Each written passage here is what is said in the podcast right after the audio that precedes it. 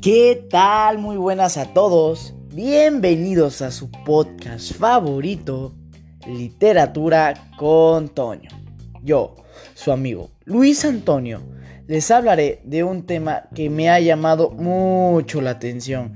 Es un tema que en lo personal me interesó mucho.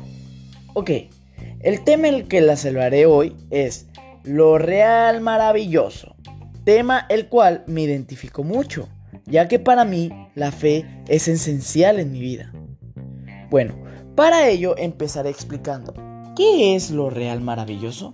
Ok, si hablamos de lo real maravilloso, hay que tener en cuenta que es una categoría literaria, cuyo rasgo principal es la creencia de que lo extraordinario debe de ser insólito. Dado el caso es tener creencia en la fe. Lo real maravilloso presupone una fe, ya que si no tenemos fe, no podemos creer en distintos rituales.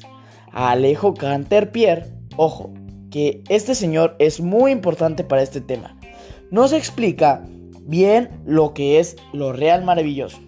Él dice que uno solo se puede dar cuenta de lo real maravilloso después de un largo, largo viaje, ya que entenderás lo real maravilloso de diferentes culturas. Lo real maravilloso se basa en hechos reales, cosas que ocurren en la vida cotidiana, pero será extraño para quién, para quién será extraordinario o extraño, para los extranjeros, para las personas que no están acostumbradas a ver eso en sus culturas.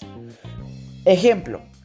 El primer ejemplo que les pondré es de nosotros los mexicanos.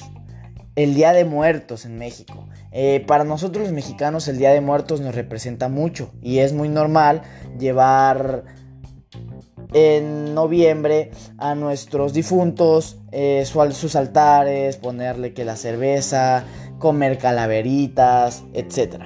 Pero bueno, pero si aquí vienes, invitas a un francés, a un extranjero, viene y ve que lo primero que lo vamos a recibir es darle una calaverita y que se la coma, o sea, se va a quedar pues impactado. ¿Por qué? Porque ellos no están acostumbrados, su cultura es diferente. Bueno, el segundo ejemplo es, es por ejemplo, yo mexicano, sé que mi cultura mexicana, en mi país, la corrupción, los políticos, la justicia está hecho un caos en mi país.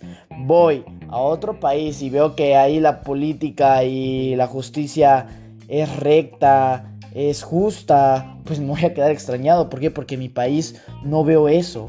Eh, y mi ejemplo, mi ejemplo de mi persona que lo veo día a día es que cuando yo, yo tengo de costumbre rezar antes de un entrenamiento, antes de un partido, porque para mí eso me da buenas vibras.